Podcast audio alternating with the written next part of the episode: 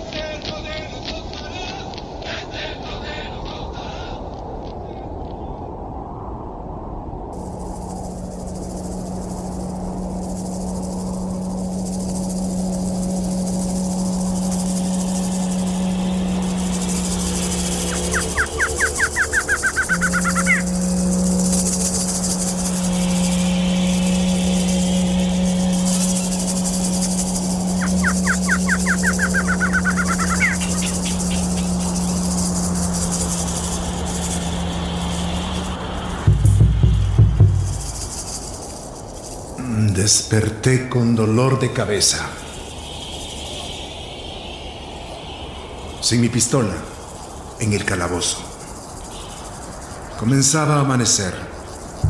Cuando traté de incorporarme, me sentí mareado. Permanecí tirado en el camastro. Recordaba retazos de lo sucedido la noche anterior. Pero me pregunté hasta dónde las drogas que me inyectaron en la cárcel podían estarme haciendo imaginar cosas. Al rato, escuché ruidos en la habitación de afuera. Logré ponerme de pie. Intenté abrir la puerta. Estaba encerrado. Enseguida el viejo abrió. Me dijo que si ya estaba listo para incorporarme al pelotón de seguridad, que comandaba el teniente Pedro, que me trasladaría a vivir a la cabaña donde estaba la fonda. Se veía fresco, recién bañado, como si no hubiera bebido lo mismo que yo. Pregunté por mi pistola. El teniente Pedro me la daría. No era conveniente que alguien en el estado de ebriedad en que yo me encontraba anoche estuviera armado, dijo. La pequeña habitación que me asignaron estaba entre la del viejo y la cocina de la fonda. Me bañé con agua tan fría que me quitó la resaca. El viejo apareció con un uniforme militar era la talla más grande que había, dijo. Me apretaba por todos lados, pero pronto me acostumbraría. Las botas las mandarían traer con el próximo embarque de provisiones y luego me condujo más allá de las cabañas. Cruzamos un pequeño bosque de cipreses y salimos a un descampado donde una docena de hombres realizaban las rutinas de entrenamiento. La neblina era espesa, el frío calador. El teniente Pedro me presentó a los demás integrantes de la patrulla. Me dijo que mi pistola estaba bajo llave, en el armario de la comandancia, y me entregó un AK. Una vez con el fusil en mis manos, siguiendo las órdenes de mando, empecé a sentir calor. Por fin lograba volver a ser lo que había deseado. No estaba en forma, pero tampoco importaba. Ahí comenzó mi segunda vida castrense, con entrenamientos físicos, prácticas de tiro, rutinas de vigilancia defensa, ejercicios de retirada. Éramos un pelotón de 12 combatientes, más el teniente Pedro.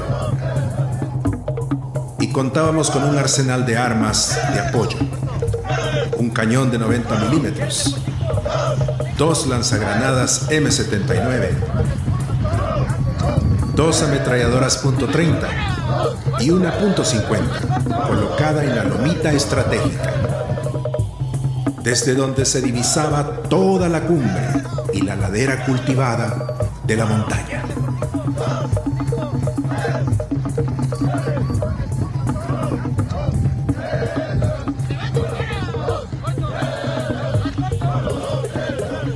Esa cumbre montañosa estaba situada en tierra de nadie, en la franja fronteriza, una zona donde ningún ejército se atrevía.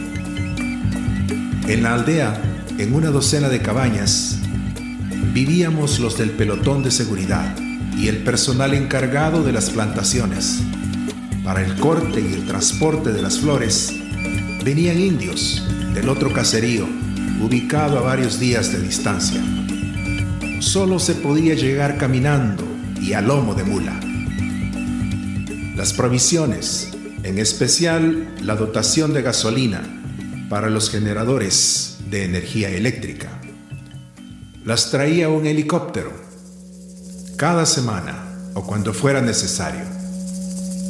Yo había subido por donde nadie lo hacía por el tapón selvático impenetrable, por el precipicio enmarañado que llamaban la espalda de la montaña. Y me habían detectado varias horas antes, gracias a los sensores de metales, unos aparatitos ultramodernos que conformaban el primer perímetro de seguridad de la aldea. Por eso me estaban esperando exactamente en el sitio por el que arribaría.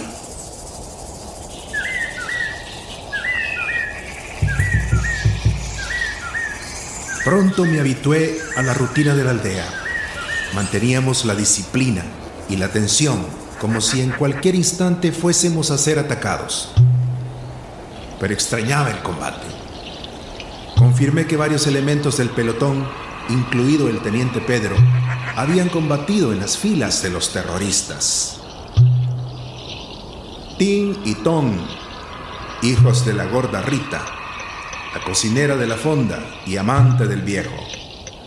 Rudy, quien me había desarmado cuando me sorprendieron a mi arribo. Cuco, el mulato. Y Beto, el escuálido. Habían formado parte del mismo campamento, en una zona montañosa donde los de la Caguapa incursionábamos con frecuencia. También la gorda Rita, junto con la mujer del teniente Pedro, una alemana de nombre Catarina, ahora responsable del mantenimiento de las plantaciones de flores. Habían pasado la guerra en ese campamento terrorista.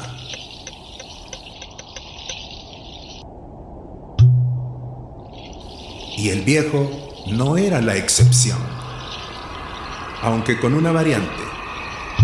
Este había llegado al campamento de manera fortuita, procedente de la cárcel,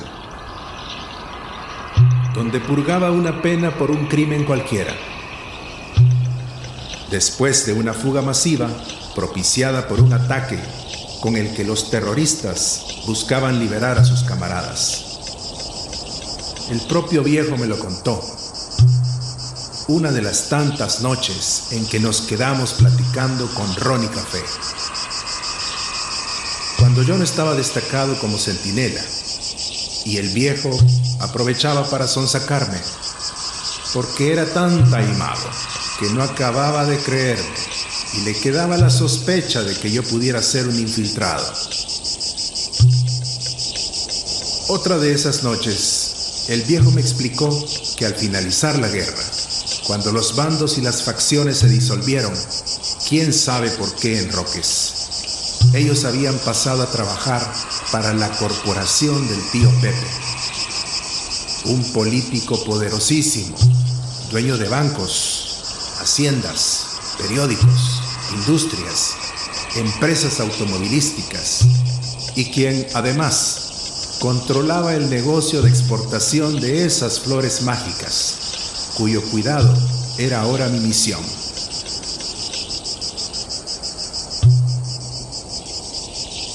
Pero el tío Pepe tenía enemigos y yo había trabajado para esos enemigos, sin saberlo, porque el mayor Linares me había reclutado con engaño,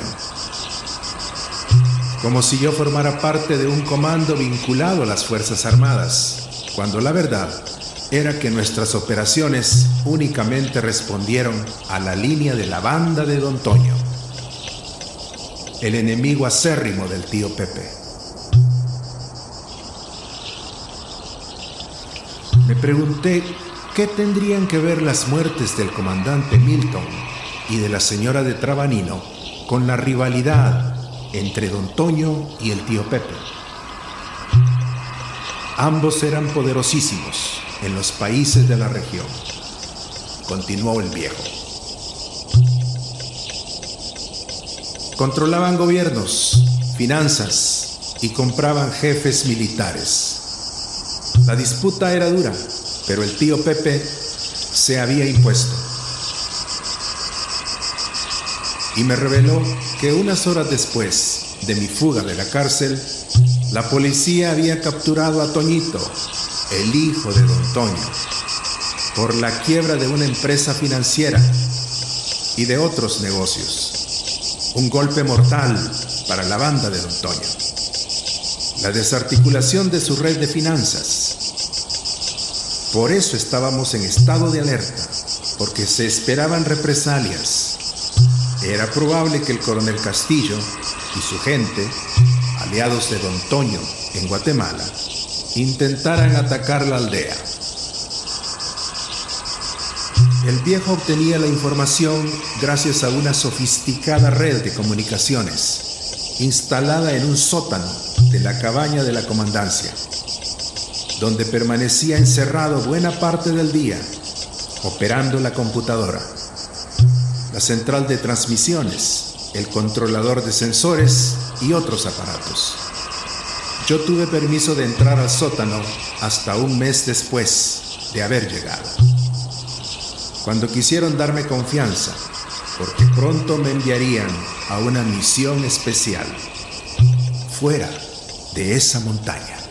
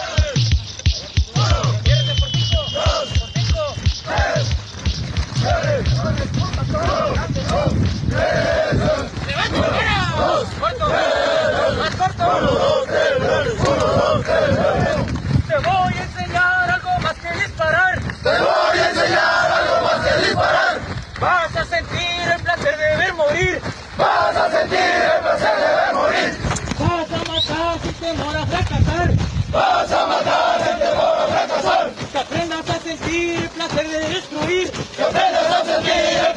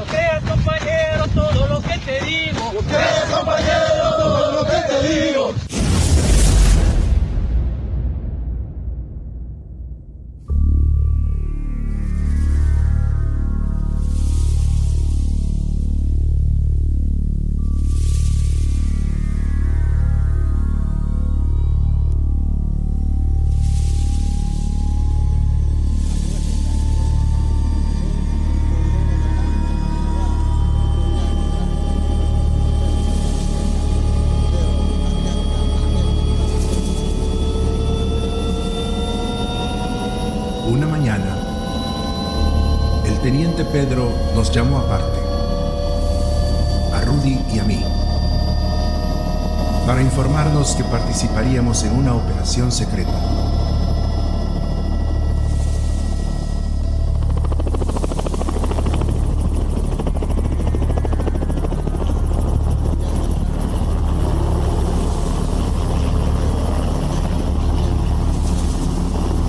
Partimos a mediodía en el helicóptero. No era una nave de guerra, las que yo había subido anteriormente.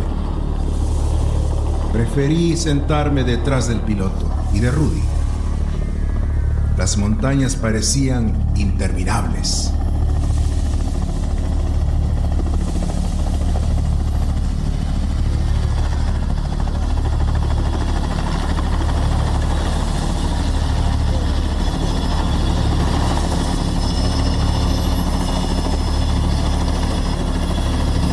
Aterrizamos en Ciudad de Guatemala.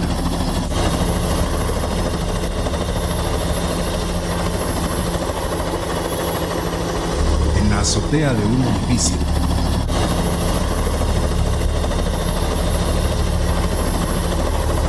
Donde nos esperaba un tipo con cachucha de beisbolista. Y gafas oscuras.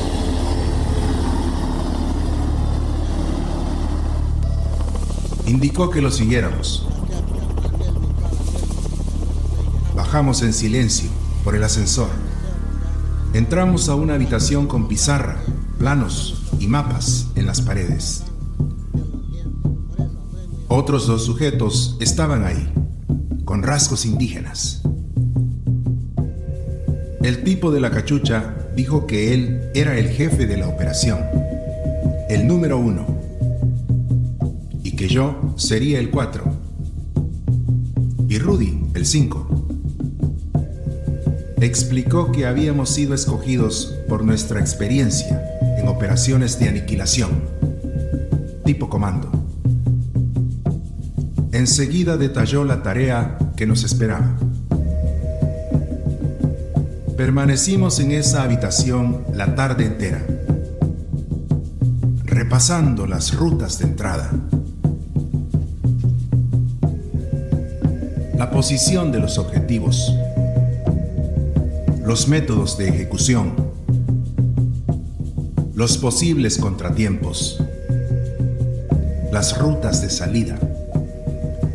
La información la habían recopilado los dos indígenas, los números 2 y 3, durante varios días de observación. Hubo diapositivas del bosque por el que penetraríamos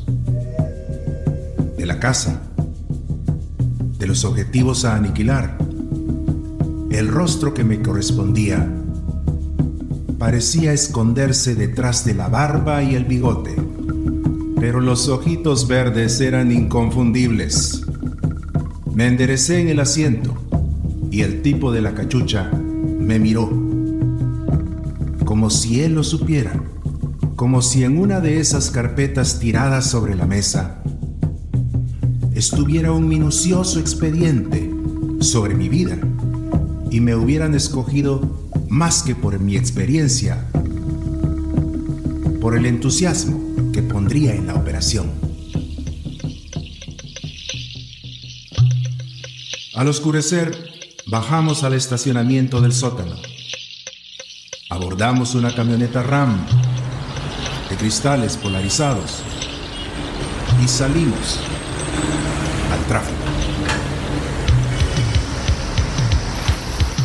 Cruzamos la ciudad. La casa con los objetivos estaba en una finca de San José Pinula, una zona boscosa en las afueras de la ciudad, a 5 kilómetros de la carretera que conducía a El Salvador.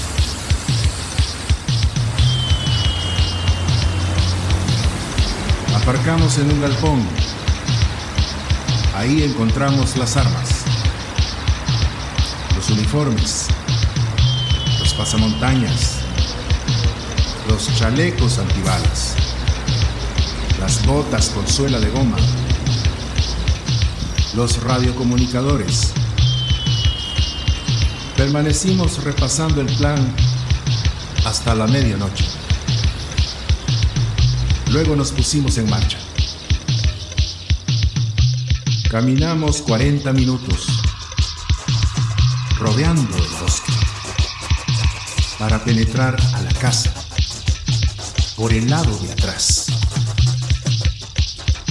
El dispositivo de defensa parecía simple. Dos escoltas rondaban los alrededores. Dos permanecían vigilantes en la planta baja.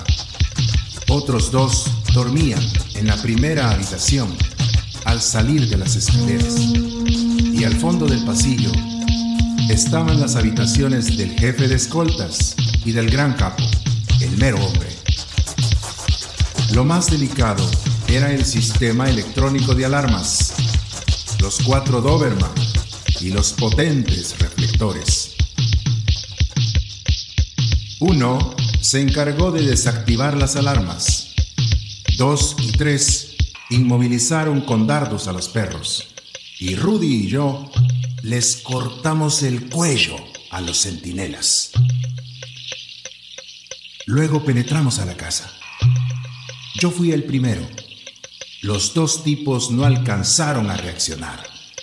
Estaban en los sofás, viendo la tele, cuando las ráfagas de las subametralladoras con silenciador los impactaron. Subimos las escaleras. Dos y tres se dispusieron a asaltar la primera habitación, mientras uno y yo fuimos hasta el fondo del pasillo. Él tendría al mero hombre y yo cobraría mi factura con el jefe de escoltas. Rudy permanecía en la primera planta, pero dos y tres no salieron de la habitación en los siete segundos planificados. Uno me miró con preocupación. Me indicó la opción C. Él penetraría a aniquilar al mero hombre, al objetivo supremo. Mientras yo permanecía en el pasillo. Y así lo hizo. Pero pasaron otros siete segundos. Y ni uno, ni dos, ni tres volvían al pasillo. El silencio era total. La operación se había ido al carajo. Al menos me llevaría a mi presa. Fui abriendo la puerta con cautela. La habitación estaba a oscuras. Embestí rafagueando hacia la cama.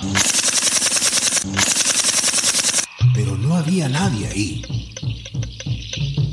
pronto alguien encendió una luz y los vi del otro lado de la habitación, apuntándome con regocijo. El mayor Linares y dos escoltas que habían sido mis compañeros, donde el coronel Castillo. El mayor me ordenó que tirara el arma al suelo y pusiera las manos tras la nuca fui moviendo la subametralladora hacia el frente, agachándome, como si fuese a depositarla. Pero solo flexionaba mis piernas para el salto. Y apreté el gatillo.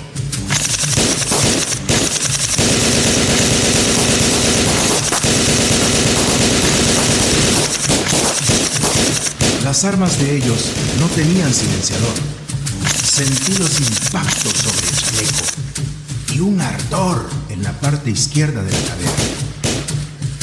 Me parapeté tras la cama. El mayor y un escolta tras un sofá.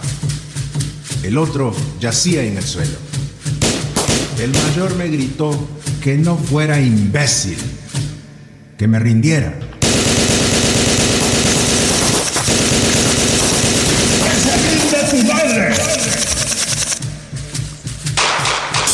Contesté e hice volar la luz. Empuñé la pistola con la mano izquierda, la subametralladora con la derecha y rodé en ofensiva.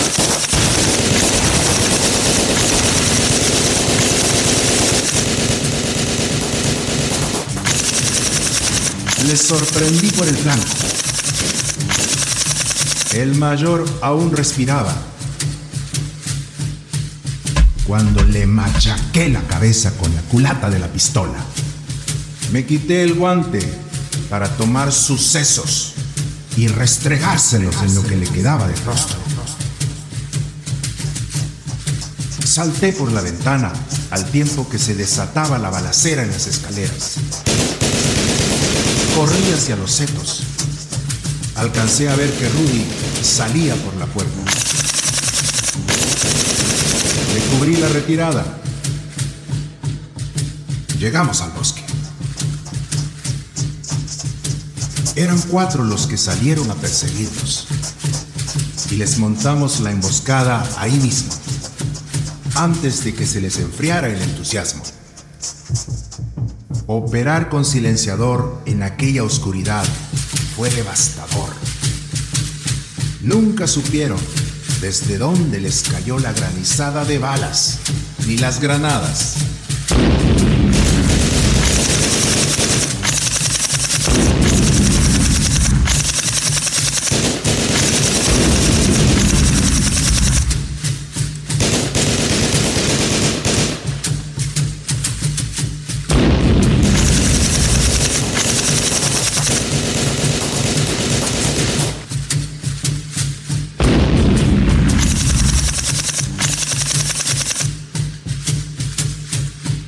Rudy me dijo que por qué no regresábamos a la casa, a rescatar a los nuestros. Le respondí que seguramente ya estaban fríos. De lo contrario, estos no hubieran salido a perseguirnos.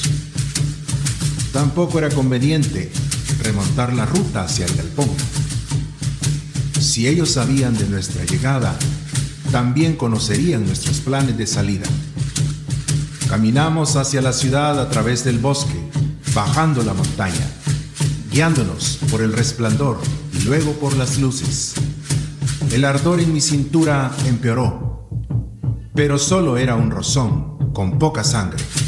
Un par de horas más tarde, bordeamos la primera zona residencial, de casas enormes, defendidas por altos muros y por una caseta donde se apiñaba media docena de vigilantes.